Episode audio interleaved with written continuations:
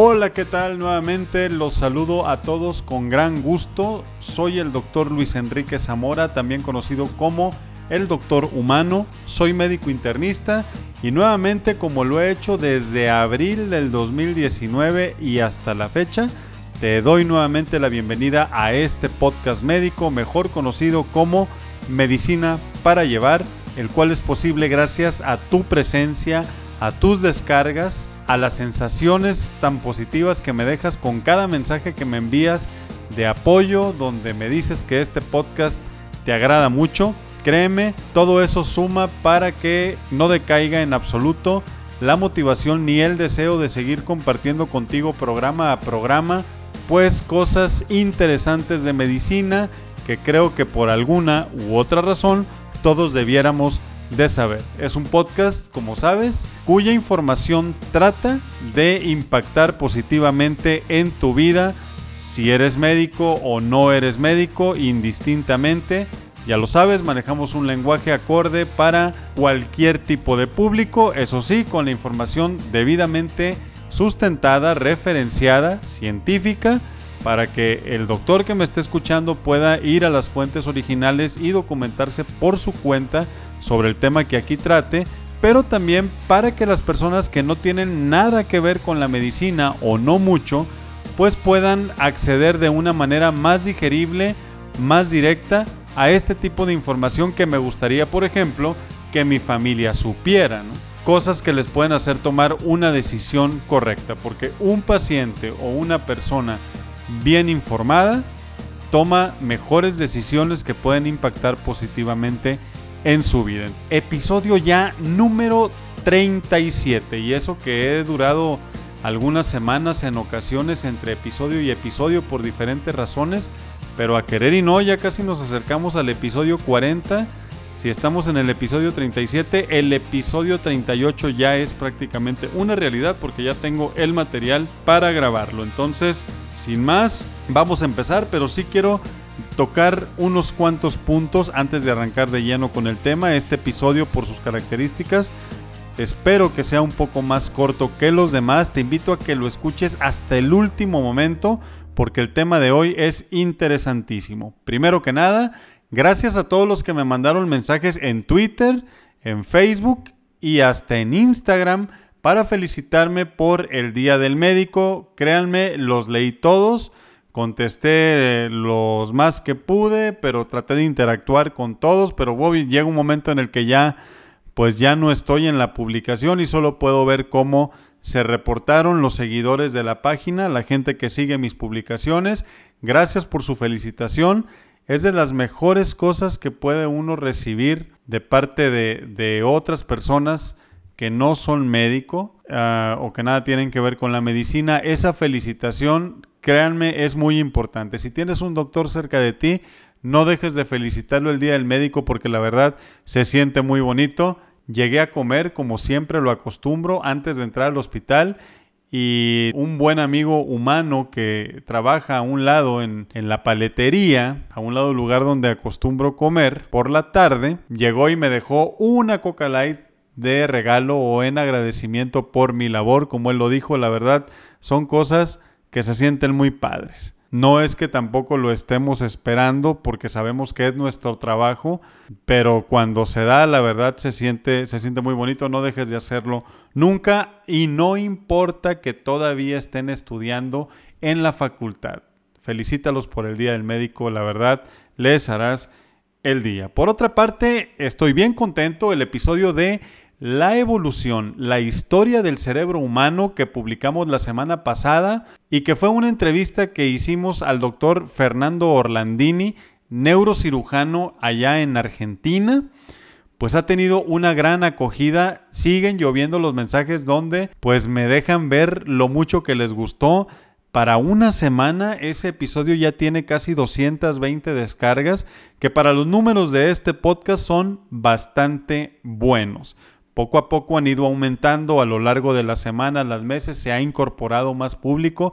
Yo se los agradezco, pero sí, este último episodio les encantó. Y déjenme les digo una cosa. Cuando toquemos la segunda parte donde desfilarán los dinosaurios y aparecerá el ser humano y entraremos de lleno a la evolución, va a ser una segunda parte maravillosa que complementará perfectamente a la primera. Algo así como Terminator 2 complementó a Terminator 1. O sea, una segunda parte que sí es tan buena o más que la original. Mantente al pendiente. Aquí este episodio se lo compartiré al doctor Fernando Orlandini y lo comprometeré a que con la brevedad posible esté listo para darnos la siguiente entrevista. No te pierdas este podcast. También gracias a toda la comunidad que se ha sumado a Facebook en las últimas semanas, desde principios de este mes, en donde una nueva modalidad de publicación que empecé a llevar a cabo ha tenido una excelente respuesta de todos.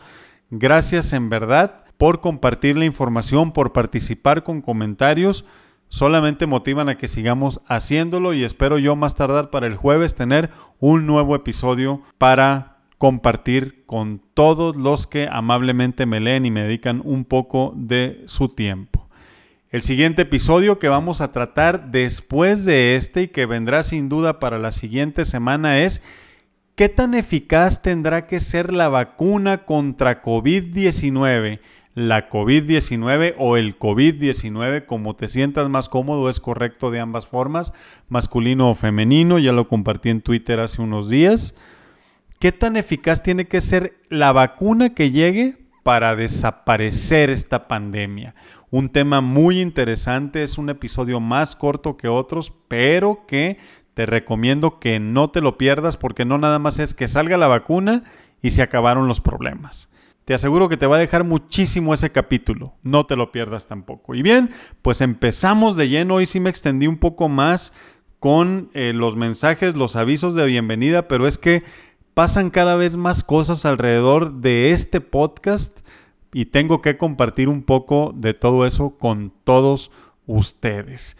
El día de hoy vamos a tocar un tema que ya es inevitable, no puedo postergarlo más, ya que pues la temporada de influenza ha empezado desde este mes de octubre y necesitamos poner a la disposición de todas las personas interesadas pues información de primera mano y de calidad para que uno pues no los anden engañando por otro lado, ni tampoco se dejen llevar por información errónea que los lleve a tomar decisiones equivocadas. Entonces, hoy vamos a dedicar el capítulo a todo lo que tienes que saber acerca de la vacuna contra la influenza. Cuando se termine este episodio, te aseguro serás un experto. No dejes de compartirlo, no dejes de mandarme tus comentarios, no dejes de escribirme al correo. Todos los mensajes los leo, me doy mi tiempo para contestar. A veces ando más ocupado unos días que otros, pero en eso estamos. Queda pues el compromiso. Vamos a arrancar el capítulo del día de hoy. Y sí, como te dije, octubre de cada año trae para nosotros la temporada de la influenza. Es una enfermedad que está provocada por un virus y que se dedica a atacar fuertemente el aparato respiratorio y es responsable de muchas muertes en todo el mundo cada año. No más para que veas, en Estados Unidos, el año pasado, la temporada 2019-2020, se llevó a más de 22 mil personas. Cada vez que llega la temporada, pues empezamos a ver en la televisión, por internet, por el radio o en los mismos hospitales en donde estamos, vemos que hay propaganda que favorece o invita a la vacunación a la gente. Y esto es por eso. De repente la gente está muy preocupada por el coronavirus y tiene toda la razón. Se preocupa mucho por el ébola, tiene toda la razón. Se preocupa mucho por el dengue y también tiene toda la razón. Pero de repente la gente pasa por alto que todos los años sí o sí llega un brutal asesino microscópico que se lleva a miles de personas junto con él. Su labor destructiva rompe familias cada año, pero estamos tan acostumbrados a convivir con él que ya lo hacemos como parte de nuestra vida y no nos despierta el temor que nos despierta, por ejemplo, el coronavirus, lo cual es un error, sobre todo porque para la influenza disponemos de la mejor manera para combatirla, que es una vacuna. Sí hay medicamentos antivirales contra la influenza, pero no son ni tan buenos como lo es prevenir que te enfermes mediante ese pinchazo maravilloso que es la vacunación. Pero bueno, la información va y viene tanto a favor como en contra de las vacunas y eso también impacta a la vacuna contra la influenza de la cual pues se habla mucho para bien o para mal y de repente pues me encuentro personas que deciden no ponérsela, otros que tienen otras dudas y para todos ustedes es este podcast. Por cierto, yo ya me vacuné este viernes que se aproxima, hoy es martes todavía 27 de octubre, este viernes próximo, yo ya tendré las dos semanas de haberme aplicado la vacuna y por lo tanto mis defensas o anticuerpos ya estarán circulando listos para hacerle frente a la influenza. Te invito a que lo hagas cuanto antes. Entonces, con este podcast vamos a darle en la torre a todas las dudas que puedan haber. Todo lo que debemos de saber de la vacuna contra la influenza dividido en varios puntos. Punto número uno. La vacuna no provoca la enfermedad. Mucha gente dice que ha coincidido que en cuanto los vacunan acabaron con una gripe como de un mes, como de dos semanas o que se sintieron tan mal que prácticamente para ellos pescaron la influenza. Pero en realidad no es así, porque la vacuna no provoca la enfermedad, simple y sencillamente porque está hecha de virus muertos. Lo que se asume que ocurre cuando una persona dice que se sintió muy mal después de que le aplicaron la vacuna contra la influenza es que otro virus distinto que afecta el sistema respiratorio ya se andaba incubando por ahí y eh, posteriormente fue el que provocó todo el desastre del cual estuvieron enfermos. Pero en realidad un virus muerto o inactivado como lo son los que trae la vacuna de la influenza no tiene capacidad de despertar la enfermedad. Es como si un boxeador estuviera entrenando con un costal. El costal pues nunca le va a hacer nada. Entonces aclaramos el primer punto. La vacuna contra la influenza no provoca la enfermedad. Número dos, hay gente que considera que la vacuna es muy peligrosa y por lo tanto deciden no aplicársela. Bueno, para ellos les digo, les informo que al tratarse de un virus muerto, pues la vacuna es prácticamente segura para cualquier persona.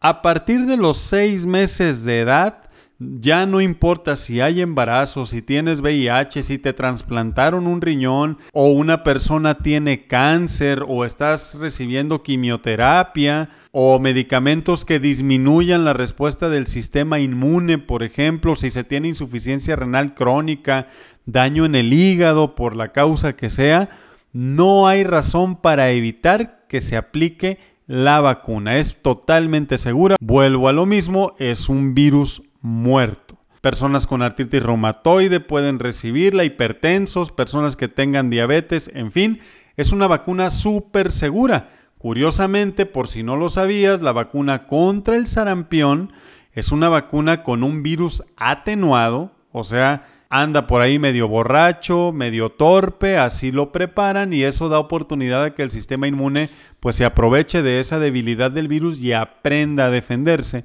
pero no es una vacuna que puedan recibir las personas con un sistema inmune comprometido. Para que te des una idea de la maravilla que es la vacuna contra la influenza. Punto número 3, la alergia al huevo. Tiempo atrás, las personas que tenían alergia a este alimento no recibían la vacuna contra la influenza, ya que para el desarrollo de la misma aún hoy todavía se sigue usando este alimento durante la manufactura de las vacunas. Y por lo tanto, si el huevo estaba de alguna manera presente en este producto final, en la vacuna, pues por precaución se decía que las personas alérgicas al alimento no debían recibir la vacuna porque podían tener una reacción alérgica.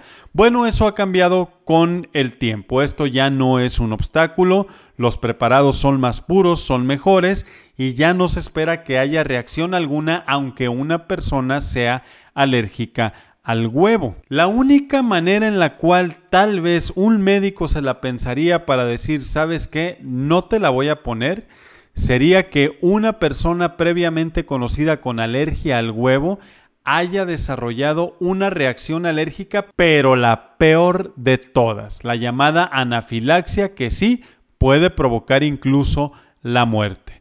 Créeme que si te salvaron la vida cuando presentaste anafilaxia, va a ser muy conocido, vas a ser perfectamente consciente de eso. Esto es realmente demasiado raro.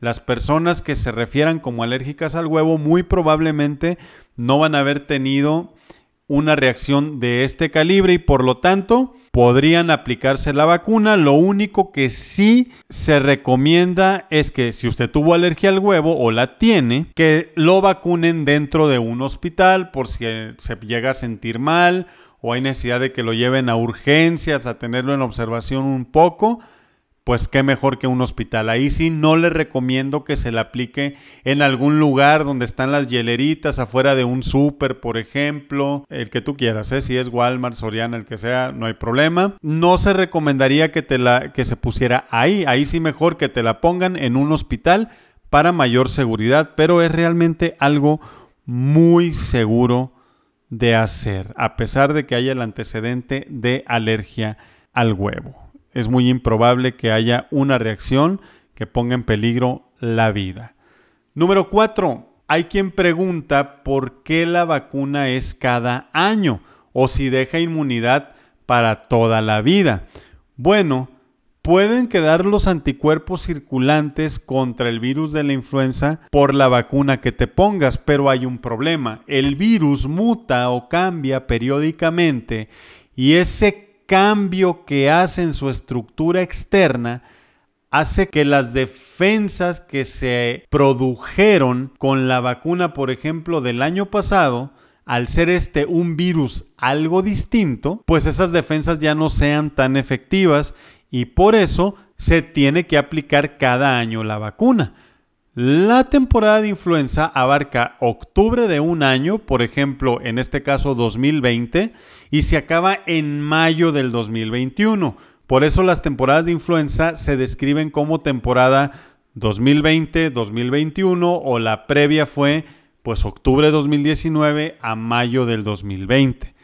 Cada temporada de influenza exige que una persona se vacune. Si tú te vacunaste en mayo, por decirlo así, de este 2020 no importa. Te tienes que volver a vacunar en esta ocasión, en esta nueva temporada, aunque coincide en el mismo año, porque se espera que el virus mute. Y por eso, más o menos desde marzo o abril de cada año, hay un comité de expertos que se reúne en microbiología, en infectología, en epidemiología, para intentar predecir cuáles son los virus que van a circular con mayor probabilidad en cada nueva temporada. Y una vez que se tiene lista esta predicción, lo que ocurre es que la vacuna se fabrica con esos tres o cuatro virus que se dijeron yo creo que estos van a ser los que van a andar dando lata en octubre. Empiezan a fabricarse las vacunas y ya para octubre son las cepas virales que se le van a aplicar a todas las personas que se inmunicen. Cada septiembre ponen el calendario que a partir del primero de octubre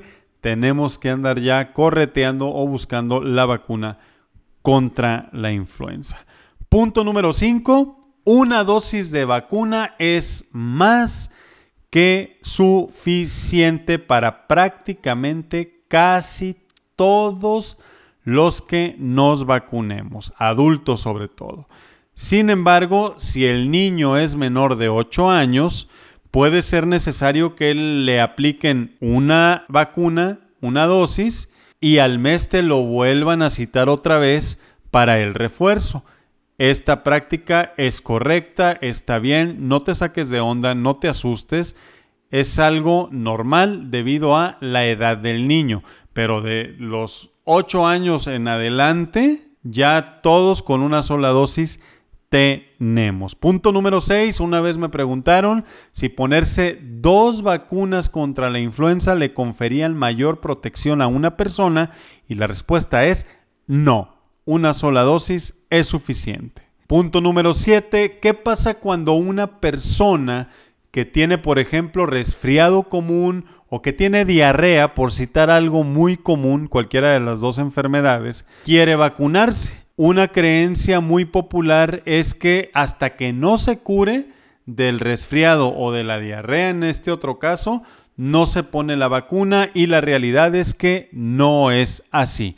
Una persona que tuviera resfriado común, recuerda, la vacuna contra la influenza no provoca la enfermedad. Por lo tanto, una persona que tenga resfriado común puede ponerse la vacuna aunque traiga sus pañuelos Kleenex o su toallita húmeda donde se ande sonando la nariz o ande estornudando por el resfriado no importa. Si se siente bien la persona al momento de estar frente a la enfermera o al enfermero o al médico que vaya a aplicar la vacuna, no hay problema y se puede poner. Si alguien tiene fiebre, lo recomendable es que se tome algo para la fiebre para que se normalice la temperatura corporal y entonces puedan ponerle la vacuna sin mayor problema. Y lo mismo si ando con diarrea y no me siento mal, también se puede vacunar la persona. No tiene que esperar una semana, 10 días, 5 para aliviarse y luego que se la pongan. Punto número 8, algo muy importante. Te dije en el punto número 1 que la vacuna contra la influenza está hecha de virus muertos que no provocan la enfermedad, que son muy seguros para cualquier persona mayor de 6 meses de edad.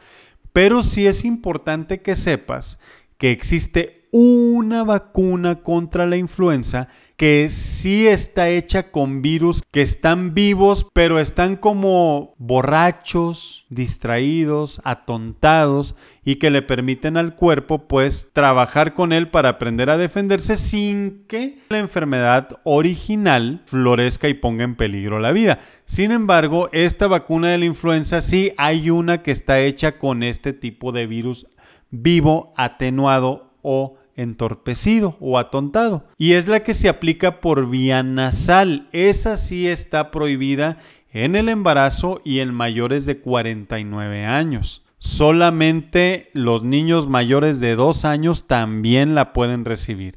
Pero pues en México y a lo mejor en otros países de Latinoamérica, pues no es la que se aplica. Esto se utiliza más sobre todo en Estados Unidos, donde hay una gran variedad de vacunas contra la influenza. Nada más te la pongo por si alguien te dice, dijo el doctor Zamora o el doctor humano que la vacuna contra la influenza está hecha de virus muertos que no provocan la enfermedad. Y mira, esta que se aplica por la nariz sí está hecha de virus vivos. No, sí, sí existe, pero no es la que se aplica en México y por lo tanto la que te vayan a inyectar en el brazo o la que le vayan a poner a tu nene menor de 18 meses de edad en el muslo es perfectamente segura. La nasal en México yo nunca la he visto y no es la que ponemos en el sector salud.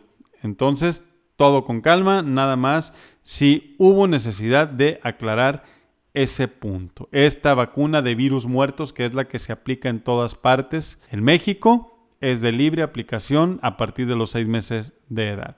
Y esto me lleva al siguiente punto, al número 9, porque sí, hay varios tipos de vacunas contra la influenza la que tiene tres virus, la que tiene cuatro, la que se aplica en el brazo, la que se aplica por la nariz. Otras tienen unos componentes que se supone que hacen que la respuesta inmune que se despierta por parte de una persona que la recibe pues sea más intensa y todo y eso puede poner a alguien a decir, pues si hay varias, pues ¿cuál me voy a poner entonces? La respuesta a esta gran disyuntiva es no te quiebres la cabeza, porque el Center for Diseases Control and Prevention, o también conocido como el CDC, el cual yo cito mucho en los videos que hago para YouTube, que por cierto, yo creo que ya para esta semana deberé de darte un nuevo video que espero que te resulte interesante. Bueno, el CDC comenta que a pesar de que existen varios tipos de vacuna contra la influenza, no hay ninguna diferencia sustancial que haga que una sea preferible sobre la otra. O sea, no es como que los celulares, ¿no? Que hay tantos tipos de teléfonos que sobra para decir este es mejor que aquel y por eso yo quiero este o aquel. Con la vacuna contra la influenza no hay este problema. El CDC lo dice claramente. Lo importante es que cualquier persona mayor de seis meses de edad reciba su dosis, la vacuna que quieras. Si está indicado, hay que ponerla. Si es de virus muerto, si es la nasal de virus vivo, con un mejorador de la respuesta del sistema inmune, no importa. Nomás vacúnense, no hay diferencias. Y este es un punto también muy importante. Recuerda nuevamente, la nasal es la que está más restringida y fuera de eso, la que sea cuando sea. Punto número 10, vamos avanzando, nos estamos acercando ya al final de este episodio. La gente le tiene miedo a los efectos secundarios, pero en realidad pues no dista nada de lo que normalmente se ve en otras vacunas. Los efectos secundarios son leves, puede haber algo de fiebre. En el caso de mi hija, de Sophie, que se la pusimos un viernes, la noche de viernes para amanecer sábado sí tuvo fiebre, pero al día siguiente ya amaneció súper bien ya no tuvo ningún problemita, algo de dolor de cabeza, dolor en el sitio de la inyección. En el caso de mi esposa, por ejemplo, sí fue hubo dolor en el sitio de la inyección, todavía lo tiene a pesar de que ha pasado pues ya prácticamente casi una semana. Puede haber en ocasiones náuseas, pero en general todo es transitorio y de una manera muy leve, nada que una buena dosis de paracetamol no pueda resolver. Entonces no hay por qué temer por los efectos secundarios, hay que acudir a vacunarse. Punto número 11. Si no puedes vacunarte en octubre, ¿qué pasa? Ya ves que no ha habido vacunas o las primeras vacunas que llegaron a principios del mes de octubre se acabaron muy rápido porque nos dieron prioridad a las personas que trabajamos en el sector salud y por supuesto a los niños chiquitos, a las mujeres que estaban embarazadas, etcétera. Bueno, si no pudieras vacunarte en octubre, no te rindas. Debes de seguir buscando la vacuna a lo largo de toda la temporada de influenza y en cuanto la encuentres, póntela. Puede ser en noviembre, puede ser o hasta en diciembre, pero póntela en cuanto la encuentres, porque la temporada se acaba hasta mayo de cada año y aunque ya sea mayo y haga calor, no le hagas confianza al cambio de clima. La temporada de influenza abarca marzo, abril y mayo también. Así que en cuanto puedas, vacúnate, mantente en comunicación, como le hice yo este año, por ejemplo. Yo agarré el Google Maps, lo abrí, busqué un centro de salud cerca de donde yo vivo, llamé por teléfono, pregunté si tenían la vacuna contra la influenza. Por cierto, fueron muy amables en el centro de salud Hogares de Nuevo México, acá por Zapopan, Jalisco que seguramente pues ni me conocen ni nada, pero sí les mando un afectuoso saludo y de corazón les doy las gracias por el trato que recibieron mi esposa y mi hija.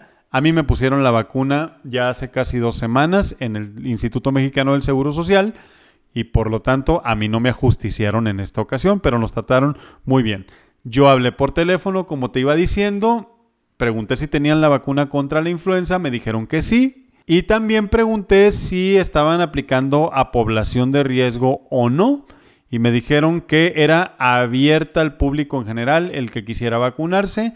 Al día siguiente las llevé temprano, me las vacunaron, un pendiente menos y listo. Te invito a que hagas lo mismo. Punto número 12, importantísimo, porque no va a faltar quien nos diga que, ya ves, se vacunó contra la influenza y de todas maneras se enfermó. Y sobra quien tome esto como un arma contra la vacunación porque juzgan a la vacuna con base a la posibilidad de evitar que una persona se enferme de influenza. Pero como ya mencioné a lo largo de este podcast, el problema es que el virus muta, cambia, y los expertos en marzo y abril intentan predecir cuáles serán los nuevos virus que van a aparecer en esas, en esas cuatro catafixias, como en aquel programa de Chabelo, ¿no? Que estaban pues ocultas tras un telón, un premio muy bueno o un premio horrible que te hacía perder todos los regalos que te ganabas a lo largo del programa. Bueno, los expertos tratan de predecir y ya cuando empiezan la temporada de influenza, pues ya se dan cuenta qué tan cerca o no estuvo la predicción con relación al virus que está circulando. Si la vacuna es la misma que el virus que va a andar entre nosotros, pues ya la hicimos. Porque ese virus ya no nos va a poder enfermar porque vamos a estar protegidos exactamente contra él. Pero puede pasar que no se le atine, por decirlo de manera simple, y en lugar de ser una vacuna que proteja al 100%, pues te va a proteger a lo mejor al 50% o al 40%, porque sigue siendo una vacuna contra el virus de la influenza, pero cuando el virus no es el mismo, bueno, la vacuna te cubre parcialmente, te defiende en gran parte, porque sigue siendo el virus de la influenza, pero la otra parte diferente que no alcanza a ser cubierta por la vacuna puede bastar para que alguien vacunado se enferme de influenza.